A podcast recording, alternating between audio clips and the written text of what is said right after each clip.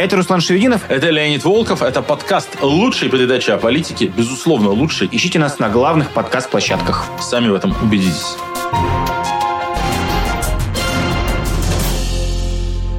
Всем привет, друзья! Вы включили канал «Популярная политика». Новый, хотел сказать, регулярная программа «Лучшая передача о политике», окей, душный стрим, но не всегда мы соблюдаем регулярность, но рады, рады вместе с вами встречаться по средам, когда есть возможность, и разговаривать о российской политике вглубь. Всем привет, Руслан Шевинов, Леонид Волков. Начинаем. Добрый день, дорогие наши зрители. Сегодня программа пойдет в записи, что значит, что мы успели подготовиться, а вы увидите разные смешные перебивочки. Так или иначе, в записи или вживую мы ужасно рады видеть каждого из вас, фанатов российской политики, фанатов душности, фанатов разговора по существу и в глубину. Сегодня мы поговорим о предмете, который всем нам очень понятен, близок и нужен. Мы поговорим о той части российской политики, которую мы делаем которую мы делаем сами, вот в этом офисе этими руками, и тоже хотим вас пригласить, ну, как бы на кухню той политической кампании, той политической работы, которую мы ведем, и в этой кухне также вот душно и детально покопаться, как мы препарируем под нашим политическим микроскопом все происходящие в российской политической жизни процессы. Одновременно с э, объявлением выборов э, 7 декабря мы запустили большую свою кампанию, антипутинскую кампанию, связанную с предстоящими выборами. Не со днем голосования, а именно с выборами, но об этом сегодня тоже подробно поговорим. В общем, будем разбираться, как российская оппозиция готовится насолить Владимиру Путину, сделать ему максимально больно в преддверии президентских выборов 2024 года. Об этом сегодня и пойдет речь, так что усаживайтесь поудобней, чаек заваривайте, лайк нажимайте. Сейчас обо всем будем говорить. Да, ну, собственно говоря, компания «Россия без Путина». Вроде сложно с этим не согласиться, нам всем нужна Россия без Путина, все мы понимаем, что э, при Путине у России нет будущего, очень логичное политическое требование, но почему именно сейчас? Э, вот можно так сказать, а что вы, ребята, молчали там сколько лет уже и не делали ничего такого, почему сейчас, как это связано с выборами, э, почему вот вы решили запускать эту кампанию именно 7 э, декабря, за 100 дней до дня голосования, в тот самый момент, когда, собственно, Совет Федерации эти выборы назначил. Давайте поясним нашу логику по этому вопросу. 100 э, дней до выборов, э, которые мы предлагаем потратить, уже осталось, кстати, меньше, не надо терять времени, после просмотра этого выпуска идите и внесите свой вклад, исполните свой гражданский минимум. Предлагаем стратегию алгоритм действий для каждого российского гражданина, для гражданина, который хочет Владимира Путина уничтожить, внести свой вклад в уничтожение российской власти. Мы предлагаем инструменты, мы предлагаем участвовать в различных проектах, которые собраны на одном сайте, в точка входа это сайт neputin.org. Мы предлагаем разного вида активности, э, но это только часть этой кампании. Большая задумка и цель заключается в том, чтобы каждый э, присоединившийся к этой кампании, каждый неравнодушный гражданин, каждый настоящий патриот России э, сагитировал как минимум 10 человек вокруг себя, против действующей власти. Э, объяснить, почему все работает неправильно, кто в этом виноват и почему это нужно менять. Вот это вот гражданский минимум, то самое новое и самое главное отличие от, от других стратегий, от другой а, работы, которая велась раньше, именно вовлечение людей вокруг себя. Не просто в либеральном пузыре ковыряться будем ругать Путина, а будем выходить на максимально широкий а, круг российских граждан.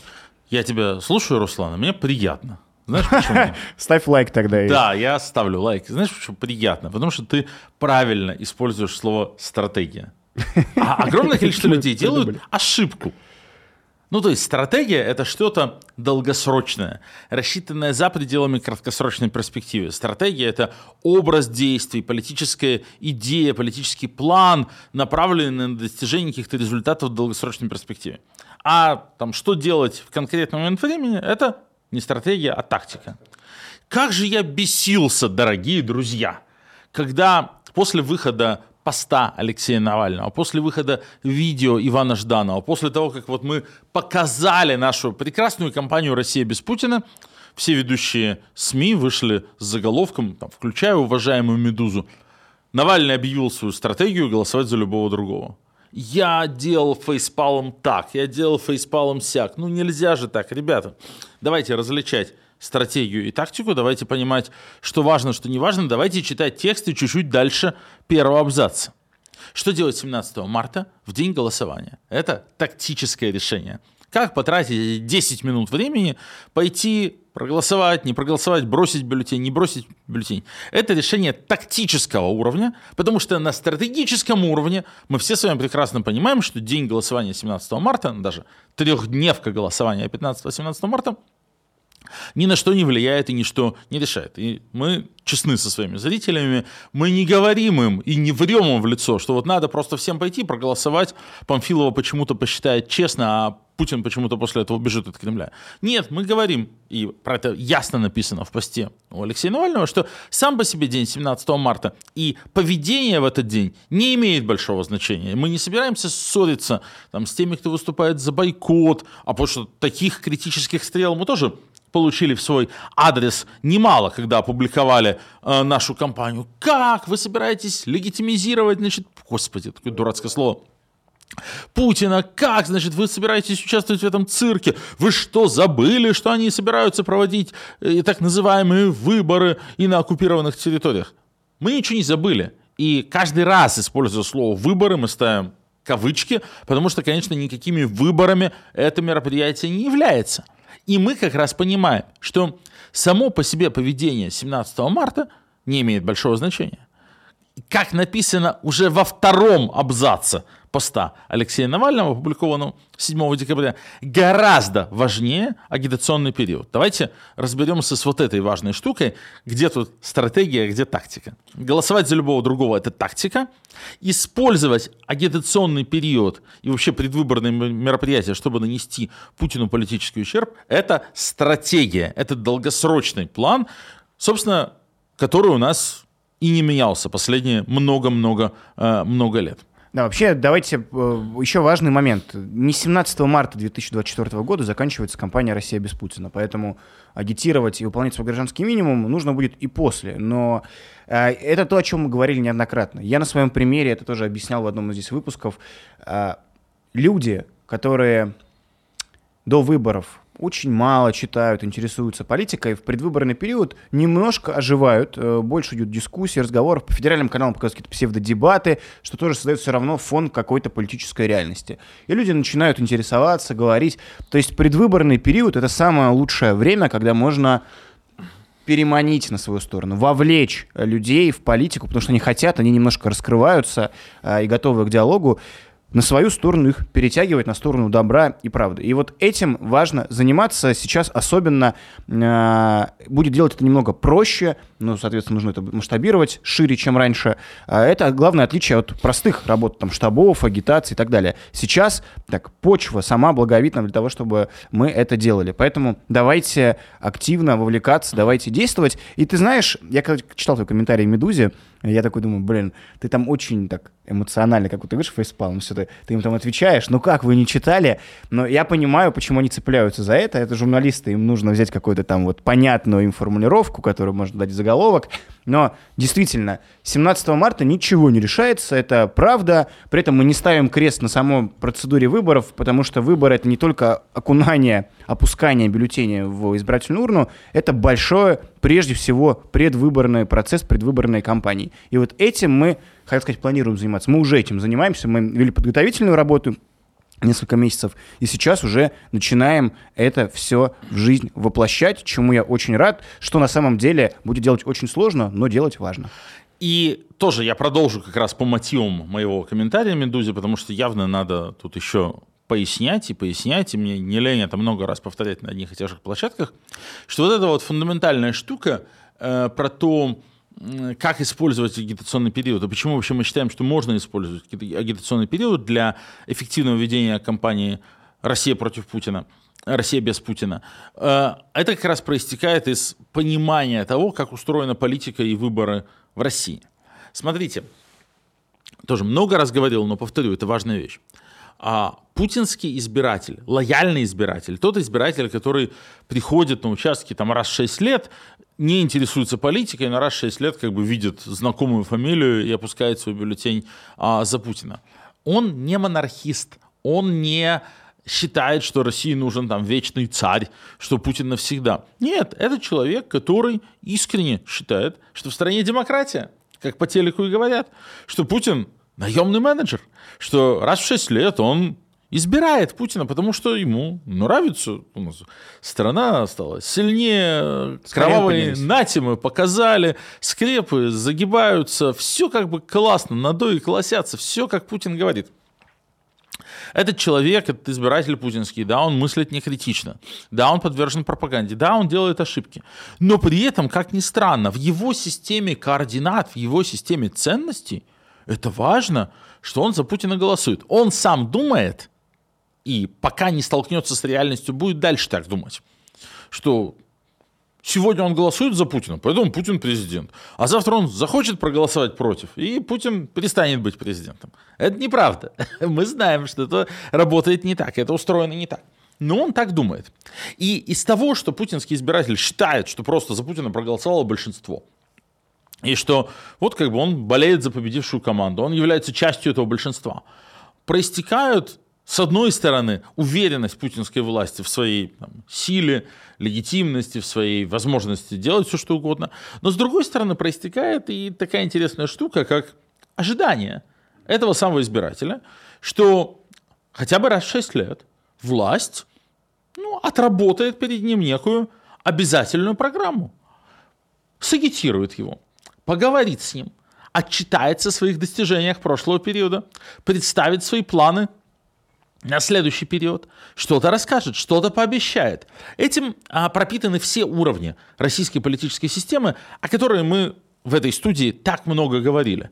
От муниципального депутата, от кандидата в муниципального депутата, к сожалению, российский избиратель ждет, что тот отремонтирует ему детскую площадку. Не ждет, что тот э, будет контролировать работу местного самоуправления и шпынять управляющую компанию, а ждет, что он сам придет и скамеечки покрасят и поставят. Ужасно, неправильно, плохо, но факт. И это то же самое транслируется и на более высокие уровни. Они ждут от Путина, что он им пенсии повысит, зарплаты повысит, дороги починит, или, по крайней мере, пообещает. И Путин всегда, все годы играл в эту игру и по этим правилам. Вспомните, перед 2012 годом Путин шел и говорил, Стабильность, значит, я вот вам принес, значит, стабильность, я сейчас вот дальше, и вот, значит, майские указы, вот если, если вы за меня проголосуете, вот пакет майских указов, Зарплата врача не меньше, чем 200% средняя по региону, зарплата учителя не меньше, чем 100% средняя по региону, пенсия индексируется выше инфляции. Пакет весьма конкретных, между прочим, обещаний. Ни одно из них не было выполнено, но это все формулировалось как предвыборная программа и обещания. В 2018 Крым наш, туда-сюда. Но тоже Путин шел на выборы, там тоже были майские указы, и тоже были разные обещания, и социалочка. Поэтому, скажем, повышение пенсионного возраста через полгода после э, выборов 2018 года вызвало такой шок, потому что выглядело как публичное, наглое и явное нарушение предвыборных обещаний, которые давал Путин. Резюмируем избиратели ждут от власти, ждут от Кремля, от Путина, что власть будет в эти три месяца говорить с ними об их проблемах, давать какие-то обещания, обещать решить их проблемы. И в прошлые годы так всегда и было, а в этом году так не будет. Потому что мы прекрасно знаем, какие проблемы есть у избирателей. Это показывает и недавний опрос Левады, и те исследования, которые мы проводили. Возвращение военнослужащих, завершения войны, нищета, бедность, закредитованность и еще проблемы медицины. Вот то, что мы выявили. Очень всех волнует проблемы здравоохранения. То, что там, за бахилы надо платить, э, попасть невозможно. Медикаментов не хватает. Без, медикаментов не хватает, ничего не выписывают. За бесплатные формальные процедуры надо платить или ждать месяцами и так далее. Есть три больших блока.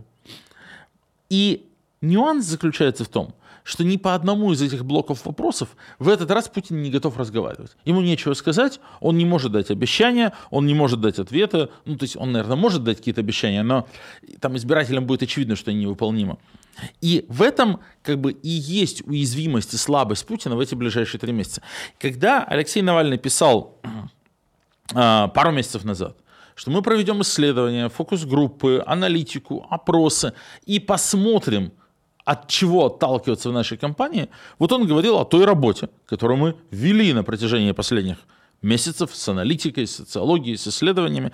И вот мы пришли к выводам. Мы идентифицировали слабые точки, проблемные места режима, где у людей вопросы есть, а у Путина на эти вопросы ответов нет, и желания разговаривать нет, потому, как мы тоже много обсуждали, в повестку стремительно вбрасываются самые разные и не имеющие отношения к реальным проблемам россиян темы типа абортов. Поэтому вокруг этого мы и можем строить кампанию. Тоже, заканчивая монолог. Вещь, о которой мы очень много говорили. Политик не может создавать компанию из ничего. Компания всегда отталкивается от того, что люди хотят или не хотят. Если мы сейчас проведем по всем правилам политтехнологического искусства кампанию за то, чтобы, э, не знаю, отправить ракету на Юпитер, распечатаем листовки, закупим телевизионную рекламу, эм, будем объяснять, значит, как это важно. Мы все равно никого к этому не побудим, никто не, не начнет скидывать деньги, никто не начнет этим заниматься, ну, потому что все более или менее понимают, что там современной России не надо отправлять ракету на Юпитер. Но когда есть реальный запрос у людей, реальная боль, реальная проблема, реальное недовольство, то здесь все эти политические методы, стандартные методы кампании, соцсети и листовки, реклама и видеоролики, там, петиции, сбор денег и эм, агитационные мероприятия, и уличные мероприятия, какие угодно, они начинают работать. И задача политика, ответственность политика в том, чтобы вот этот арсенал политических методов а применить для того, чтобы там, проблемы, которые волнуют людей, ну, были услышаны, э, стали более четко очерчены, поднялись в политической повестке, стали заметными. То есть вот мы выявили три проблемных блока. И мы теперь вкладываем наши ресурсы в усиление того запроса, который у людей и так есть, который уже объективно существует и сложился понимая, что это наносит Путину большой политический ущерб, потому что Путин и Кремль тоже прекрасно знают, что людей этот запрос есть, и они хотят всячески уйти от разговора по этим темам, потому что эти темы для них максимально невыгодны. И когда мы три месяца ближайшей кампании топим всеми средствами политическими, усиливаем нажим по вот этим трем направлениям, а власть отмалчивается, переводит разговор, переводит стрелки, уходит от вопросов, то результатом 17 марта не станет то, что Путин убежит и не будет переназначен президентом. Но вполне может стать то, что после 17 марта люди останутся, вот эти самые путинские избиратели, останутся с ощущением – что-то вообще не то. Мы с ним говорим на разных языках. Он нас не представляет. Мы не хотели за него голосовать. Он не является нашим э, президентом, нашим представителем. У нас вот что-то разладилось вот в этой вот системе социального контракта, э, когда там раз в 6 лет ты нам что-то обещаешь, а мы тебе что-то голосуем. Это изменит российскую политику, приведет ее примерно в то состояние, какое она была, скажем, после пенсионной реформы, когда люди массово понимают, что власть не на одной странице с ними, не представляет их, не отвечает на запросы общества. Это будет важным политическим результатом. А, слушай, ну, хороший, хороший монолог. Э, я его я разделяю с тобой вещь, которую ты говоришь. Я просто э, вижу, давай так, критика все равно имеется, и мы тоже не слепые, не в вакууме существуем, мы на критику всегда готовы отвечать. Э, вопрос, который задает часто оппозиционно настроенный гражданин в интернете или там и пишет электронные письма нам или в мессенджерах, э, ну, вы что, только в онлайне будете вести? В офлайне же не можете, вы же экстремисты, вы же там все далеко находитесь. Как вы будете э, стучаться к простому народу, как раз для того, чтобы на простой народ э, таргетировать и, и масштабировать их претензии к действующей власти, там, как сказал, здравоохранение, коррупция, неудача на войне и так далее. И у нас есть ответ на этот вопрос. Мы с самого начала Сами говорили, что компанию невозможно вести только в онлайне. Анкета, которая была не для вида, а по-настоящему анализировалась, исследовалась, там Гуриев, Наки ее публично объявили ее результаты, и потом мы тоже их там рассматривали, понимать, чтобы настроение э, людей, куда все это направлять. В офлайне работа будет, и она уже сейчас идет. Есть тысячи людей, которые уже сейчас в штабах Навального э, своей подпольной деятельностью, скажем так, занимаются с расклейкой листовок, с граффити и так далее. И этого будет больше, больше и больше. Люди должны э, присоединяться. И прямо сейчас, кстати, можно это сделать, записаться на сайте neputin.org, э, точнее зайти на него.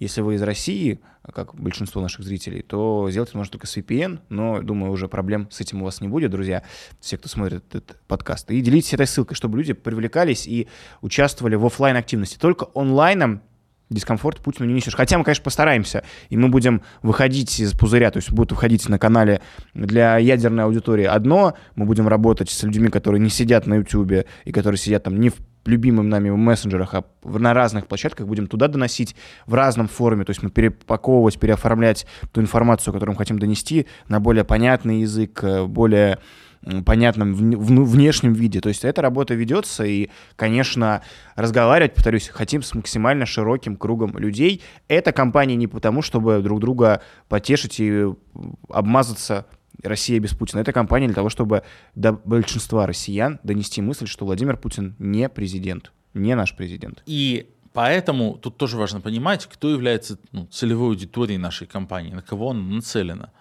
Наша компания нацелена на политических активистов, на неравнодушных людей, живущих как в России, так и за ее пределами. Этим активистам, этим людям мы предоставляем различные агитационные инструменты. От листовок и граффити до разговорных модулей в рамках проекта «Агитмашина». И еще много чего появится. Мы, естественно, будем добавлять новые и новые агитационные инструменты вот все ближайшие 90 а, дней. То есть это тоже важная штука, да, вот есть компания «Россия без Путина», да, с кем мы говорим, как мы хотим вести работу, как мы собираемся достучаться до новой аудитории, не имея а, большого количества офлайновых инструментов. Это те вопросы, о которых мы говорили э, с августа, наверное, с июля, когда началась вот эта вот дискуссия, что делать а, с мартом 2024 года, что делать с путинскими выборами. И мы последовательно объясняли, и было радостно увидеть, что наши аргументы были услышаны, и что их разделяют подавляющее большинство из тех 50 тысяч людей, которые 55 тысяч, которые ответили на анкету Навального, что невозможно вести кампанию только в онлайне, что компания только в онлайне это будет, ну, вот, агитация уже сагитированных, э, проповедь церковному хору, э, что она не даст расширения и выхода на новую аудиторию, что нужно создавать офлайновые инструменты. Проблема в том, что да, таких инструментов у нас практически нет. Нет офлайновых штабов, нет возможности там, в типографиях напечатать миллионы листовок, нет возможности там, вести агитацию от двери к двери. И вот в этой сложной ситуации, анализируя наши возможности для вообще ведения кампании, делая хоть что-то, мы и там, пытались придумать какие-то варианты, ходы и поняли, что Ничего другого мы не можем сделать, кроме как обращаться к активистам, обращаться к сторонникам с просьбой, с убеждением, с подсказкой. Вам надо самим становиться частью этой компании, да, ее инструментом, ее медианосителем. По-другому не получится. Все еще это никуда не делось. Нет более действенного инструмента убедить человека в чем-то, чем разговор с другим человеком. Мы идентифицировали направления, по которым надо вести разговор, проблемы, которые есть у людей. Мы знаем, как по каждому из этих направлений вот сеять в человеке зерна сомнения и помогать ему задавать правильные вопросы к Путину. Но чтобы достучаться до человека, все равно у нас нет никакого другого выбора, никакой другой возможности, кроме как э, обращаться к живым людям, которые готовы стать э, медиаресурсом такой компании. Слушай, один из важнейших пунктов, э, вернее так, один из ключевых инструментов, которые мы предлагаем, э, один из крупнейших, это история с этой агит-машиной, которой ты много месяцев занимался. Э, на лайве ты выпускаешь у нас отчеты, дневник, как там идет работа над этой звонилкой. Мы на сайте написали, что хотим выйти на мощности в 10 тысяч звонков. Скажи, и я тебе скажу, Леонид, ну ты же у меня публикуешь видео, ты там, я вот сделал ему 300 звонков, 400. Расскажи, пожалуйста, про насколько удается реалистично масштабировать это, насколько много ресурсов нужно, людей, там, финансов, может быть, для того, чтобы совершить большое количество звонков? И какая вообще конверсия от всего этого? А, по масштабированию там надо было решить э, несколько ключевых проблем, которые нам не давали. Технических. В первую очередь это автодозвон, чтобы человеку не надо было а, долго-долго сидеть и ждать, пока система набирает номера mm-hmm. и слышит короткие гудки. А, мы эту проблему решили, то есть сейчас идет прозвон одновременно на несколько номеров, и первый, кто берет трубку, с ним соединяется наш агитатор. Вторая ситуация, э, которая нас держала от как бы, массового э, запуска агитмашины, это то, что на первом этапе, там с августа, когда мы начали звонить, наши звонки носили характер э, социологический. Мы, собственно, разговаривали, выясняли проблемы, выясняли боли, исследовали нашу аудиторию, но у нас не было скриптов, направленных на убеждения. И эти скрипты мы позже разрабатывали уже по итогам социологических бесед. Сейчас мы тоже эту проблему решаем. Проблема была технологическая у нас, ну не хочу слишком вдаваться в подробности, но у нас в самой системе звонилки э, не было реализовано ветвление анкеты. То есть угу. была, ты просто загружаешь анкету и по ней идешь. Ну и была идея сначала такая, что вот у нас есть анкета социологическая, мы по ней прошли, а потом второй раз человеку звоним уже с анкетой. Да. А потом стало ясно, что мы хотим сразу в одном разговоре. Угу. Мы поняли, что мы достаточно быстро про человека можем понять, что у него на уме и как его агитировать. А, и э, нам надо, мы решили, что мы будем совмещать в одном звонке социологическую часть и агитационную. Mm-hmm. То есть за первые несколько вопросов выяснили, кто этот человек, какая у него боль, что у него на душе, и потом, соответственно, переключаемся на ту или иную ветку агитационного разговора, в зависимости от того, что мы про человека узнали, и начинаем его переубеждать. Так вот, в исходном а, проекте софта которые нам делали волонтеры э, в ходе хакатона, не было реализовано вот это ветвление, mm-hmm. потому что сначала не было предусмотрено. Вот это мы сейчас буквально доделаем, тоже через пару дней э, запустим уже.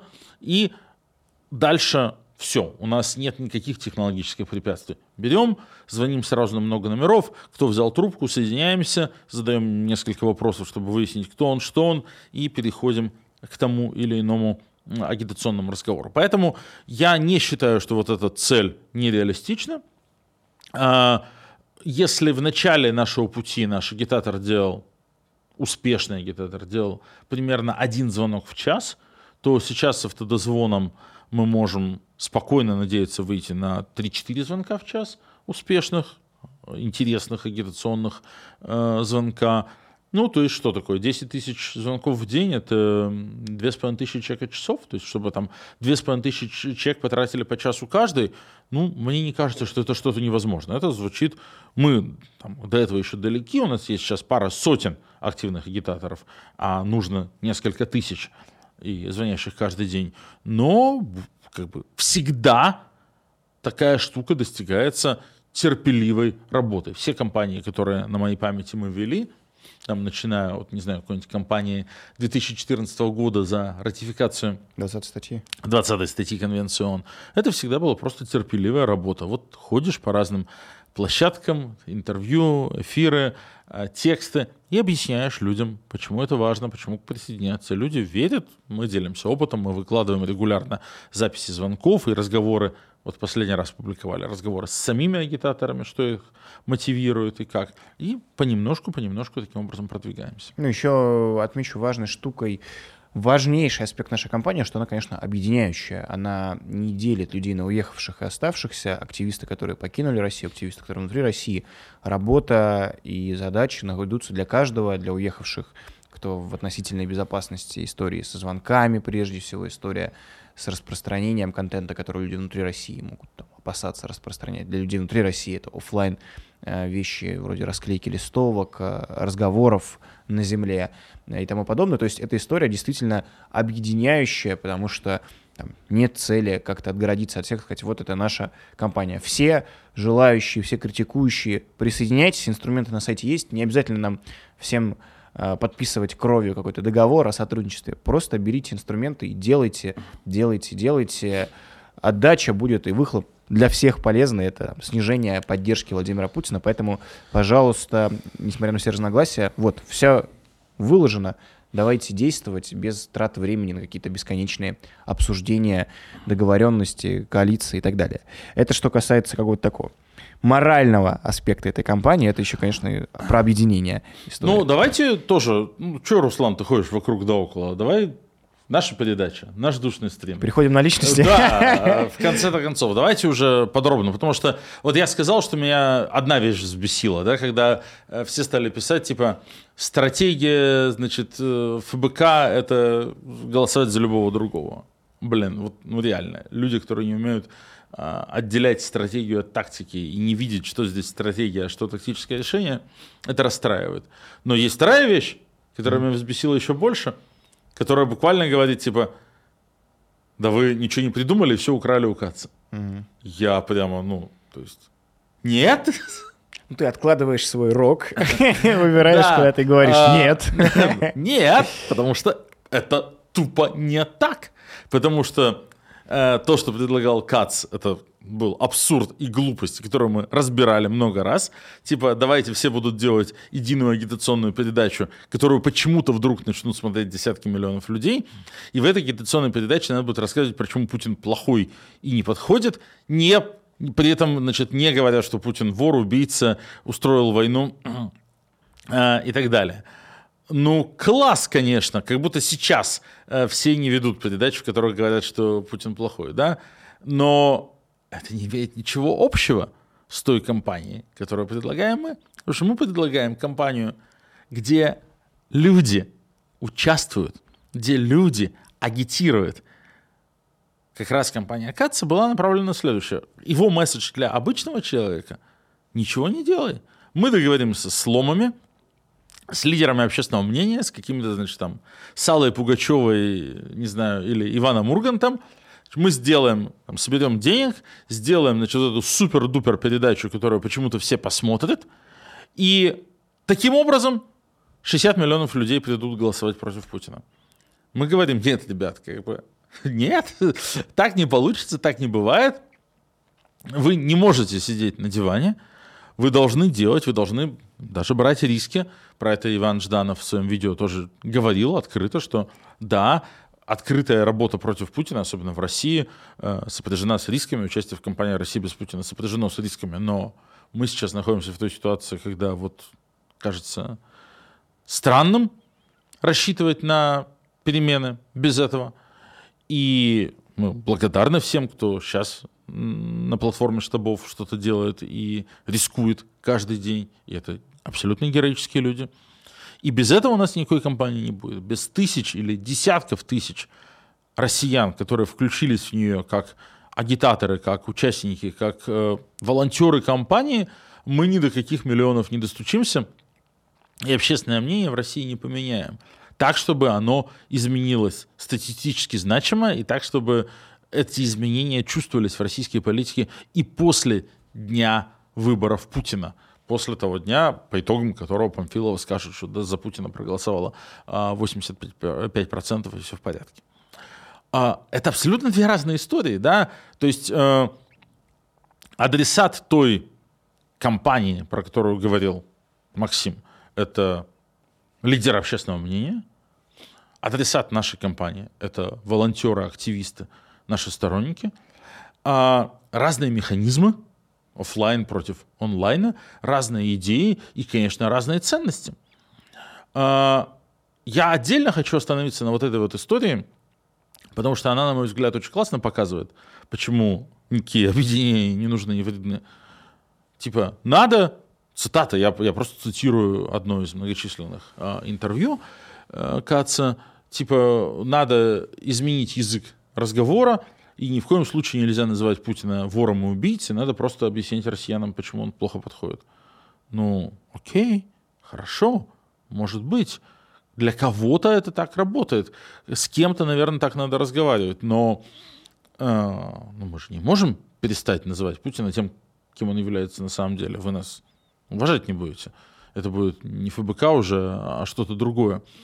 И именно поэтому не надо пытаться создавать единой площадки единой передачи с единой редакционной политикой. Наверное, если Максим может кого-то переагитировать, не говоря о том, кто такой Владимир Путин, объясняя, что он плохой, потому что, не знаю, опять же, э, велодорожки недостаточно э, хорошо проложены.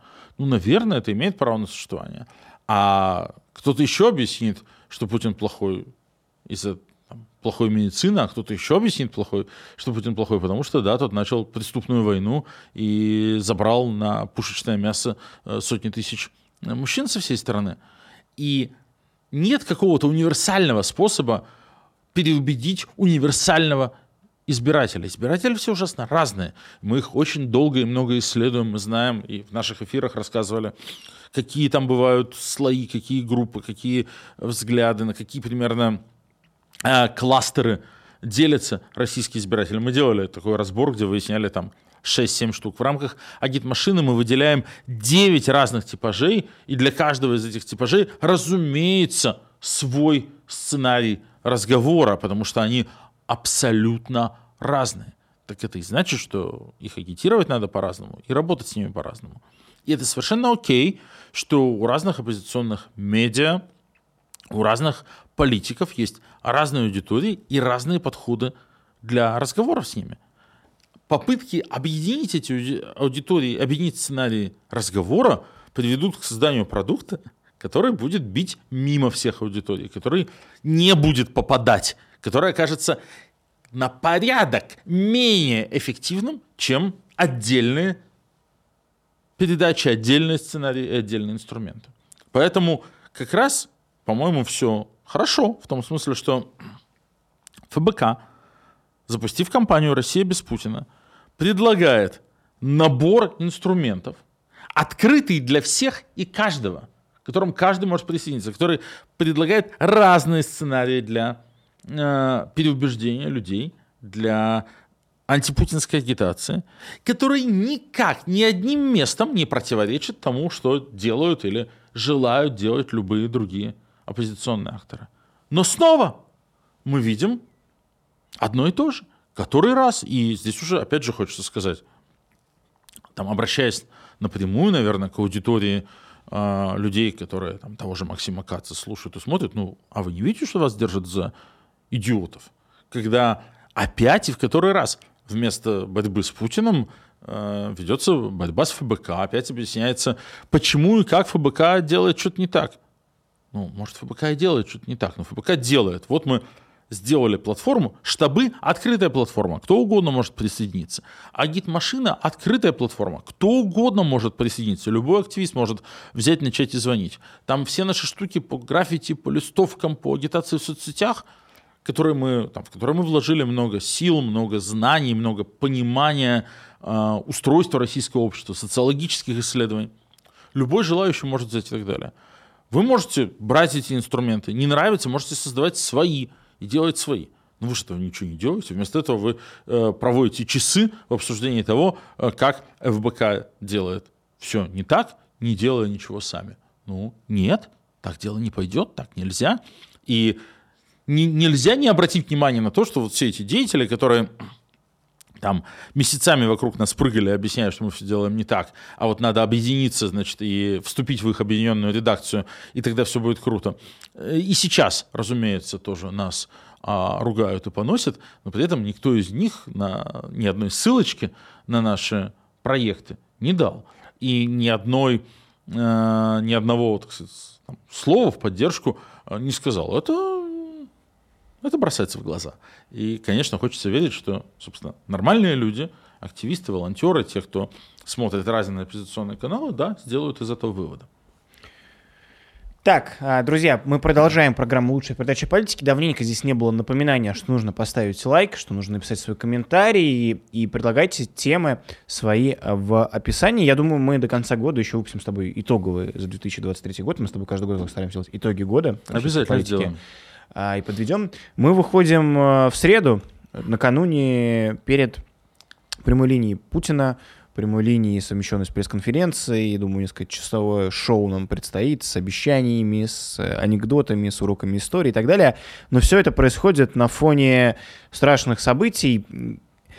Владимир Путин, несмотря на то, что всем понятно, что нарисуют ему, и что ДЭК будет в больше, чем 30 регионах, и там будет какая-то аномальная явка и результаты. Убили наблюдателей. Все равно остается внутри России у него главный враг Алексей Навальный, и это не просто мои слова как члена команды Алексея Навального, там, соратника и товарища. Это факты. Вы видите, что уже больше недели Алексея Навального не видно, никто не знает, где он находится, менты говорят, что его нет в колонии, Песков говорит, что они не знают, где он, адвокатов не пускают, родственники не знают, где он, мы не знаем, где Алексей Навальный. Все это случилось сразу после объявления нашей кампании, поэтому для Владимира Путина фактор Навального во внутренней политике остается главным, решающим и там, самым опасным для него. Да, я как раз хотел сказать, что покуда все, там, не все, а многие люди, которые называют себя оппозиционными политиками, Э, на перебой побежали комментировать кампанию ФБК в духе, что это все фигня, ФБК делает не то, это не опасно, не серьезно. Кремль отреагировал совсем иначе. Э, мы знаем, что все, что происходит с Алексеем Навальным, происходит по прямому указанию и личному указанию Путина, что это уровень э, принятия решений путинский. А, мы много раз это доказывали, в том числе демонстрируя э, то, как э, да, администрация президента э, по телефону управляет и судами, и колонией. У нас есть много этому доказательств. Мы помним, как это было с отравлением Навального ФСБшниками, которые действовали по путинским указаниям и так далее, и так далее. Нет никаких сомнений, что нынешнее исчезновение Алексея Навального, вот, с которым со вторника 5 декабря нет связи, это тоже путинская реакция, это тоже заготовка, связанная как раз с запуском нашей кампании и с объявлением с назначением выборов. Я напомню фактуру. А, в августе этого года у Алексея закончился очередной суд с закрытыми дверями. Ему дали 19 лет особого режима по а, значит, безумным совершенно обвинениям в экстремизме. Э, этот приговор, этот незаконный приговор вступил в законную силу а, в конце сентября. И с этого самого момента пребывание Алексея Навального в колонии строгого режима в Мелехово, Владимирской области, было незаконным. Ну, человек приговорен к особому режиму, а находится на строгом. Так быть не может, это незаконно. С момента, как э, суд вынес э, решение, э, как апелляция вынесла решение, решение вступило в законную силу, там в течение 10 дней, по-моему, по их нормативам должны поступить в колонию документы, и Алексей должны были этапировать. И мы ждали этого каждую секунду и каждый день. Это должно было случиться в начале октября. А, и это, видимо, происходит сейчас. То есть, судя по всему, вот это исчезновение Алексея Навального из колонии, оркестрованное позорнейшим враньем на протяжении нескольких дней, свет у нас сломался, электричества нет, вот это все. Они сейчас как бы не стесняются даже, что врали всем в лицо про пропавшее электричество. Потому что часто они говорят, что он выбыл и что его нет э, в колонии. Вопрос в том, а как им верить-то теперь, если эти же люди только что нам рассказывали, что у них э, три дня подряд электричества нет, поэтому его нельзя по видеосвязи включить. Но неважно. Скорее всего, происходящее, да, объясняется тем, что его повезли наконец-то в колонию особого режима. После того, как два месяца незаконно туда не везли. Что показывает, что выбор этого момента времени был произведен в ручном режиме, кем-то, кто может приказать Федеральной службе исполнения наказаний нарушить законодательство, нарушить уголовно-исполнительный кодекс, нарушить все должностные инструкции. И, как говорится, скажите, как его зовут. Мы понимаем, что этого человека зовут Владимир Путин. И выбор этого момента, чтобы Навальный пропал и замолчал, чтобы с ними не было связи, вот на те дни, когда выборы назначаются, наша кампания запускается, Путин выдвигается – можно объяснить чем угодно, но только не случайностью. Таких случайностей, разумеется, не бывает. Это в ручном режиме Путиным принятое решение, что вот мне надо, чтобы сейчас с Навальным не было связи, чтобы его сейчас нельзя было найти, чтобы его сейчас не было слышно. Это, собственно, и значит, что Путину хочется, чтобы компания не звучала. Я более того скажу, он отчасти этого добился мы находимся на стадии запуска компании, нам надо, чтобы все говорили о ней, чтобы все делились ссылками о ней, а наши же сторонники, которые являются главным адресатом этой компании, люди, которые за Навального, да, очень переживают, безусловно, и я их понимаю, я сам это делаю, с утра до ночи постят ссылки о том, где Навальный, что он пропал, что с ним нет связи уже 6 дней, 7 дней и так далее. Всех ужасно это тревожит. И это правильно, и по-чешски правильно, и понятно, и так и надо делать. Но это значит, что в каком-то смысле Путин достигает своей цели, потому что компанией Россия без Путина у людей уже меньше получается заниматься, и э, как бы именно раскруткой компании, ее запуском вот на первом этапе, в первые дни, э, ну, как бы получается заниматься хуже. То есть в этом смысле, ну, тактически Путин как бы правильную штуку э, придумал. Но это еще раз показывает, насколько Кремль внимательно следит за тем, что мы делаем, и реагирует на все шаги. И насколько вот эта вот э, компания, на самом деле, для них болезненная штука. Мы запустили эту компанию, как вы помните, с историей с баннерами, медийный охват, то есть там не ради того, чтобы переходили по QR-кодам, история с установкой баннеров в городах-миллионниках по всей России. И на следующий день в Москве меньше, чем через сутки издан указ мэрии Москвы о том, что запрещены любые баннеры теперь с QR-кодами. То есть они, конечно, в ручном режиме моментально пытаются реагировать и купировать любое вовлечение в кампанию «Россия без Путина». Э, эта история, прежде всего, с вот этой вот неопределенностью вокруг Алексея Навального, где он находится, в каком состоянии он находится, как его здоровье э, и вообще все, что сопутствует этой истории. Ну и также на любые наши действия они отвечают какими-то запретами, новыми законами, новыми правилами, регламентами. Это говорит о том, что они, конечно, опасаются они могут сколько угодно считать, что все под контролем, но так криво эта система работает, что любой неподконтрольный им и не находящийся в прямой связи с ними инструмент, который начинает действовать и работать, он для них опасен, потому что все там очень шатко держится. Все держится исключительно на в ручном управлении, а ручного управления хватает не на все, к счастью. Поэтому действуйте, друзья. А, мы в программе лучшая передача о политике. Будем э, выходить до марта месяца и постоянно напоминать, рассказывать вам о том, как идут ход событий в нашей компании, как можно помочь. Я, знаешь, напоследок хочу спросить, как у Юрия Дудя, про деньги. А, я знаю ответ на этот вопрос, но мы публично никогда не говорили. Это же история не только про большое количество человеческих ресурсов, но и про финансовые, потому что звонки это дорого, мы покупаем рекламу, мы печатаем продукцию, то есть это куча ну, всего. Любая, есть... любая политическая компания это деньги, деньги это кровеносная система любой политической кампании. Чем больше денег, тем больше можно успеть сделать, нового придумать, реализовать. Мы очень довольны тем, э, как люди откликнулись. Мы собрали около 6 миллионов рублей на сегодняшний день ну, там, это капля в море для большой политической кампании. Ну, просто для сравнения, э, бюджет кампании Навальный 2018 э, был 360 миллионов. Ну, там у нас были штабы по всей стране, все такое.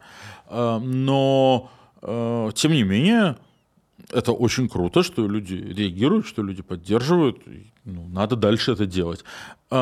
Сейчас, если вы регистрируетесь на сайте «Россия без Путина», если вы этого еще не, не сделали, сделайте, вы увидите там как бы меню агитационных инструментов и штук, которые мы придумали, ну, довольно ограниченное. Ну, у любой компании есть драматургия, мы будем добавлять, запускать новые инструменты. Некоторые из них не стоят почти ничего, там, агитация в соцсетях, а некоторые, да, стоят, определенного количества денег, и собранные деньги мы на это потратим. Вы, я надеюсь, увидите и оцените, э, куда они пошли и какие штуки нам удалось сделать. Так что присоединяйтесь к компании «Россия без Путина», чтобы не пропустить ничего уже сейчас. Это я все к чему. Ссылки все необходимые на сайт и на то, как можно финансово поддержать работу компании, они в описании под этим эфиром, пожалуйста, переходите по ним, вообще по всем ссылкам, которые там указаны, можно, там ничего лишнего нету, все полезно и все пригодится. Ну а мы будем заканчивать сегодняшний наш выпуск. Э, он был посвящен компании, которую наша команда запустила, и которая будет главной политической компанией до марта 2024 года, а Суть этой кампании продолжится и после. Работа по снижению рейтинга Путина, по э, снижению доверия среди простого населения к действующей власти. Поддерживайте, присоединяйтесь.